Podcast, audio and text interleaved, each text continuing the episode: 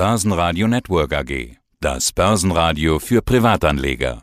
Der Wikifolio Trader der Woche in Zusammenarbeit mit Börsenradio. Ja, hallo, ich bin Uwe Jennert, bekannt als Gordon Gecko 74 bei Wikifolio und habe dort einige Wikifolios am Start.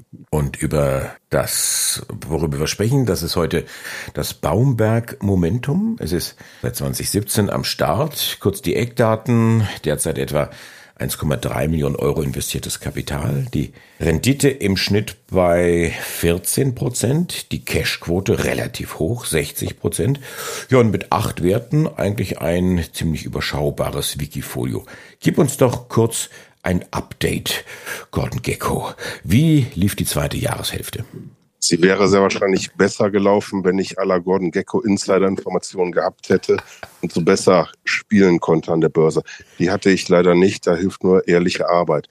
Im Gegensatz zu unserem letzten Interview habe ich ja die Cash-Quote, die zwar immer noch sehr hoch ist, aber schon wieder etwas verringert und habe jetzt praktisch einige Werte im Depot. Ich habe eine Billfinger und Berger, eine Vorwerk, eine Freenet, eine Hochtief, eine Contron, Krones, Mühlbauer und eine Sinlab. Dazu können wir natürlich gerne gleich noch etwas Näheres zu sagen. Momentan läuft es so, ich war jetzt beim Eigenkapitalforum und habe versucht, noch wieder einige Firmen anzugucken, die auch in der Watchliste sind. Und aktuell habe ich auch vier Limite im Markt und hoffe, dass diese ausgeführt werden. Zufrieden bin ich mit dem letzten Halbjahr leider nicht. Man sieht es auch an der Performance.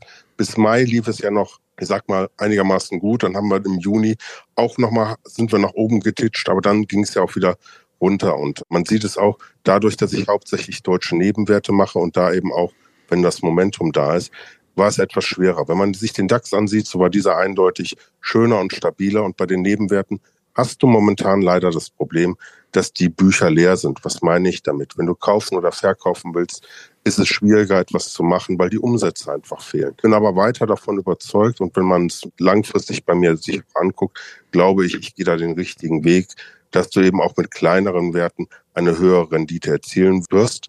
Aber momentan ist es eben leider, wie auch im letzten Jahr, eine Durststrecke, wo es nicht so optimal läuft. Ich versuche, wenn es nach unten geht, so wenig wie möglich zu verlieren, habe allerdings damals im Nachhinein einen Fehler gemacht. Ein Fehler ist dadurch geschuldet, ich habe für das Wikifolio mir auch nur Aktien freischalten lassen.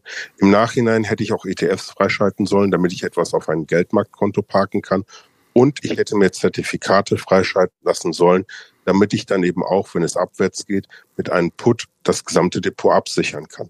Das habe ich nicht gemacht, weil ich mir einfach gedacht habe, es ist ehrlicher und besser, wenn du alles nur mit Aktien machst und alle anderen Produkte ausgrenzt. Das kann man mir auch sozusagen vorhalten, dass ich das nicht optimal gelöst habe.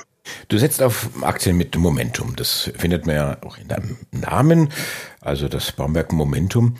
Zweite Reihe wenn ich mir jetzt so die Performance anschaue, Midcaps und das Small Caps, boah, schwieriges Jahr. Also die hinken den Blue Caps deutlich hinterher. Jetzt positiv formuliert, nach vorne geschaut, das klingt doch nach Aufholpotenzial, also nach Momentum. Davon bin ich auch absolut überzeugt, Andreas, weil bezogen darauf, auch beim Eigenkapitalforum, weil ich versuche ja auch immer die großen Kapitalmarktkonferenzen zu besuchen, um mit den anderen Marktteilnehmern zu sprechen, sowie interessante Firmen zu finden. Ich bin davon überzeugt, dass die Kleinen ganz groß werden können, weil man muss überlegen, jede Aktie, die auch im DAX ist, hat ja mal als kleinere Aktie angefangen, wenn es nicht eine Abspaltung von einem großen Unternehmen war. Und ich glaube einfach, dass die zweite, dritte oder noch dahinter diese Werte langfristig gesehen wieder den DAX schlagen werden und auch, dass so die Werte, die ich momentan drin habe, wieder richtig schön in Fahrt kommen, ein Momentum aufnehmen und dann 2024, so meine Hoffnung, das nachholen, was ich praktisch in 2022 und 2023 an Rendite, die ich eigentlich immer anpeile, nicht geholt habe, nachholen können. Im Jahresvergleich selber, seit die Sache da ist, sieht es ja noch erfreulich aus, aber man muss eindeutig sagen, 2022 und 2023 waren bezogen auf meine Ansprüche kein gutes Jahr. Heute Morgen bekam ich eine Meldung aus dem Hause Krones. Krones nach einer kurzen Pause wieder zurück in den MDAX. Ich glaube, jetzt so Mitte Dezember wird das dann vollzogen. Ist, ist das ein Thema, was du sagst, oh ja, prima, oder nimmst du das zur Kenntnis und so, ändert eigentlich an dem Geschäftsmodell von Krones nichts? Ich freue mich darüber, aus folgendem Grunde. Jetzt gehen auch wieder kleinere ETFs und sowie einige Fonds auch wieder mehr in die Aktie, haben die Aktie wieder mehr im Blickpunkt. Aber für mich selber ist es eigentlich unerheblich. Also solange du nicht im DAX bist, wobei DAX-Werte ich ab und zu, wenn sie interessant für mich sind, auch spiele. Aber ich glaube eben, dass die zweite und dritte Reihe mehr macht. Und fundamental hat sich bei der Kronos eigentlich nichts geändert. Sie ist aus meiner Sicht immer noch unterbewertet. Und wenn man sich den Chart ansieht, finde ich auch immer noch, da ist noch einiges Potenzial wieder nach oben. Aber gefreut habe ich mich ja doch, weil immer wenn eine meiner Aktien sozusagen im Blickpunkt gerät und man darüber diskutiert, sei es durch eine Aufstufung praktisch im MDAX oder sonstiges, ist es schon mal gut, weil es ist immer gut, wenn über die kleineren Werte geredet wird. Wir werden gleich auch reden über die Watchlist und deine Erkenntnisse nochmal jetzt beim jüngsten Eigenkapitalforum in Frankfurt. Aber wenn es eine Watchlist gibt, vielleicht gibt es dann auch eine Selllist und mit einem relativ dicken Minusvorzeichen ist ja Mühlbauer bei dir im Wikifolio. Wie lange guckst du dir das noch an? Was denkst du? Ähm, die Mühlbauer ist ja eine Sondersituation. Wir haben einmal den Vorstand, der auch immer wieder nachgekauft hat. Und da warte ich noch etwas ab. Ich versuche ja durch das Cash-Management da immer sozusagen den Schaden so gering wie möglich zu halten und dann noch auszusteigen. Man sieht aber auch an der Positionsgröße, die ich aktuell mit 2,5 Prozent habe, dass ich noch nicht die ganze Position gekauft habe. In der Regel kaufe ich zwischen vier und fünf Prozent eine Positionsgröße. Warum habe ich noch nicht nachgekauft? Weil ich erstmal abwarten will, wie es weiterläuft. Warum habe ich noch nicht verkauft? Weil ich noch an das Unternehmen glaube und eigentlich auch noch abwarte, wie die Zahlen sind. Wenn allerdings das Chartbild weiter so negativ ist und ich keine Impulse sehe, dass es nach oben geht, weil die Müllbauer war Natürlich nicht beim Eigenkapitalfonds, weil dafür war sie zu klein. Aber ich muss mal schauen, wie es da in nächster Zeit weitergeht. Aber wenn du den Track Record, meine Trades anguckst, so bin ich auch erbarmungslos und wenn mir etwas nicht mehr passt, verkaufe ich es. Einzige, wo ich einen Fehler gemacht habe, war eben eine EQS, die sehr lange seitwärts lief, die ich sehr hoch gewichtet hatte und dann leider vor dem Übernahmeangebot verkauft habe. Das war ein ganz gewaltiger Fehler von mir, weil diese Sache hätte mein Wikifolio eindeutig dieses Jahr mit der Rendite weiter nach oben gebracht. Aber ab und zu muss man eben, wenn etwas nicht läuft, auch so kritisch sein und es praktisch verkaufen.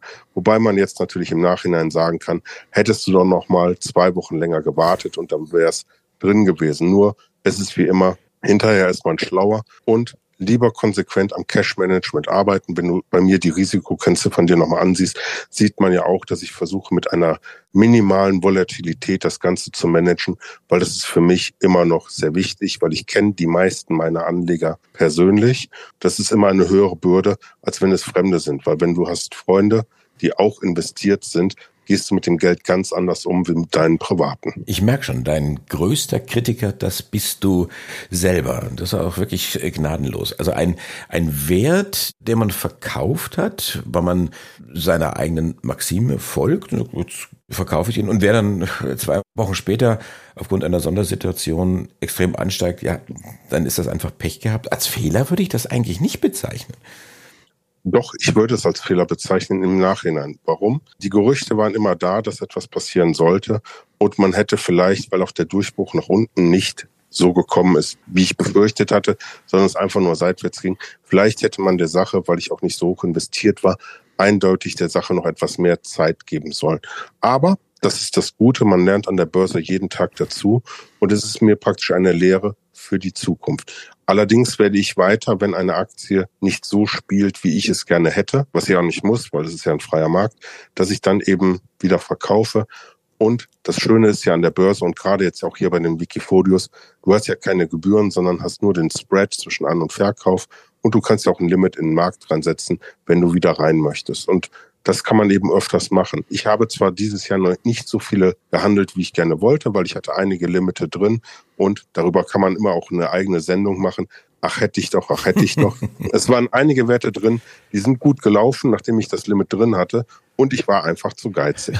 Ist es meine Schuld? Ja, weil ich hatte praktisch, weil ich versuche ja einmal meiner Momentum-Strategie inklusive Fundamentalsachen zu errechnen, wo praktisch der beste Einstieg ist. Und wenn ich dann, das ist das beste Beispiel, bei einer Aktie habe ich mich um fünf Cent vertan, hätte ich diese fünf Cent mehr ausgegeben, hätte ich mal eben 20 Prozent machen können. War es ein Fehler? Ja. Habe ich das Limit nochmal geändert? Ja, zweimal hinterher. Aber wenn du dann etwas auch nicht bekommst und du bist dann schon fünf Prozent vorne, dann musst du dein Setup nochmal überdenken, weil das Schlimmste auf der Welt ist immer noch, einer Sache hinterherzulaufen und am High zu kaufen. Und das Schöne ist, wie sagt das andere Costolani damals auch schon, es kommen immer wieder neue Chancen. Und zwei Dinge sollte man nie hinterherlaufen. Das ist einmal eine Straßenbahn und eben eine Aktie. Aber du wirst jetzt dein Setting nicht dahingehend ändern, dass du verstärkt auf Gerüchte hörst. Könnte man vielleicht ein eigenes Wiki daraus machen. Momentum by Rumors. Ah, ich glaube, das äh, sollte man nicht machen, weil die meisten Gerüchte selber, es steckt zwar meistens immer ein Körnchen Wahrheit drin, aber nur auf Gerüchte etwas zu geben, ist nicht optimal. Was allerdings sehr schön ist bei den ganzen Konferenzen, ihr seid ja zum Glück auch immer sehr oft als Medienpartner da, ist, wenn du dich mit anderen Marktteilnehmern unterhältst, weil es gibt sehr viele andere Fondsmanager, die zum Beispiel Konferenzen in London, Paris oder in New York besuchen. Und wenn die dann praktisch ihren Erfahrungsschatz dann mit dir teilen, weil man sich eben schon seit sehr vielen Jahren kennt, ist das auch mal hervorragend. Außerdem ist die Stimmung immer sehr gut. Ich persönlich hatte jetzt bei der letzten Konferenz gemerkt, dass äh, sehr viele auch noch, wie ich, sehr viel Cash hatten. Allerdings so mancher Fonds jetzt eher hektisch wirkt, weil die praktisch Ende des Jahres ihren Anlegern zeigen wollen, dass sie eben nicht so viel Cash haben, sondern komplett investiert sind. Ich glaube, da bieten sich auch für uns und vielleicht auch für ein paar meiner Werte Chancen, dass diese Werte dann eben auch von anderen entdeckt werden und noch gekauft werden, weil du weißt selber, das Schlimmste sind nicht praktisch die Verluste, die man macht. Das Schlimmste sind teilweise immer die entgangenen Gewinne. Und wenn die Benchmark dir davonläuft oder du bei anderen Fonds siehst, die laufen einfach besser, das schmerzt am meisten, diese Phantomschmerzen. Jetzt nicht äh, Phantom, sondern tatsächlich. Also du hast gesagt, du warst auf dem Eigenkapitalforum. Man muss dazu sagen, du holst deine Informationen immer oder grundsätzlich aus erster Hand am allerliebsten. Also du sprichst mit den Managern, du tauschst dich auch mit äh, anderen Anlegern aus. Und jetzt dieses Eigenkapitalforum, vielleicht muss man das ein bisschen erklären, was das bedeutet. Da wird also, in dem Fall war es in Frankfurt, am Frankfurter Flughafen wird ein komplettes Hotel gemietet oder äh, Stockwerke dann davon, jedes einzelne Zimmer. Dort sind dann die Unternehmen, also die, die CEOs, die CFOs, Investor Relations sitzen dann dort.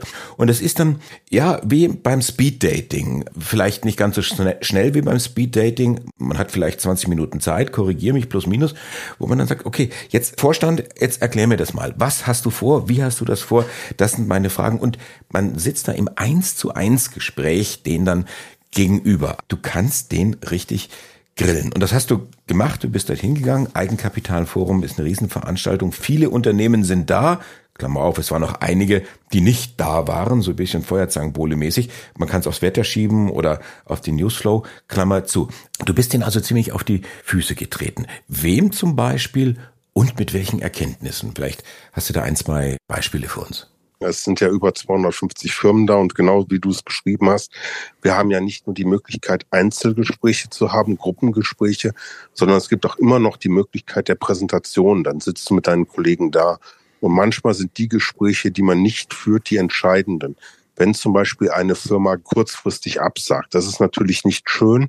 Das hinterlässt auch mal einen Eindruck und dann kommt es immer darauf an, warum war die Firma nicht da? Welche Erkenntnisse gibt es dir. Es kann natürlich immer sein, dass jemand krank ist, keine Frage.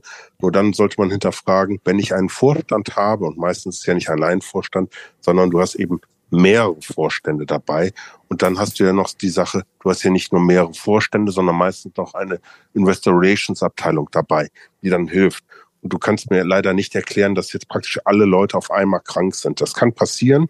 Das wäre natürlich wirklich wie der Sechser am Lotto und dann würde ich dem Vorstand auch sagen, spiel besser Lotto. Vielleicht ist das sozusagen der Trigger für die Aktie. Aber ansonsten gebe ich dir recht. Du hast das Wunderbare, dass du mit den Leuten reden kannst. Und ähm, was mir persönlich gefallen hat, Achtung, ich bin noch nicht investiert.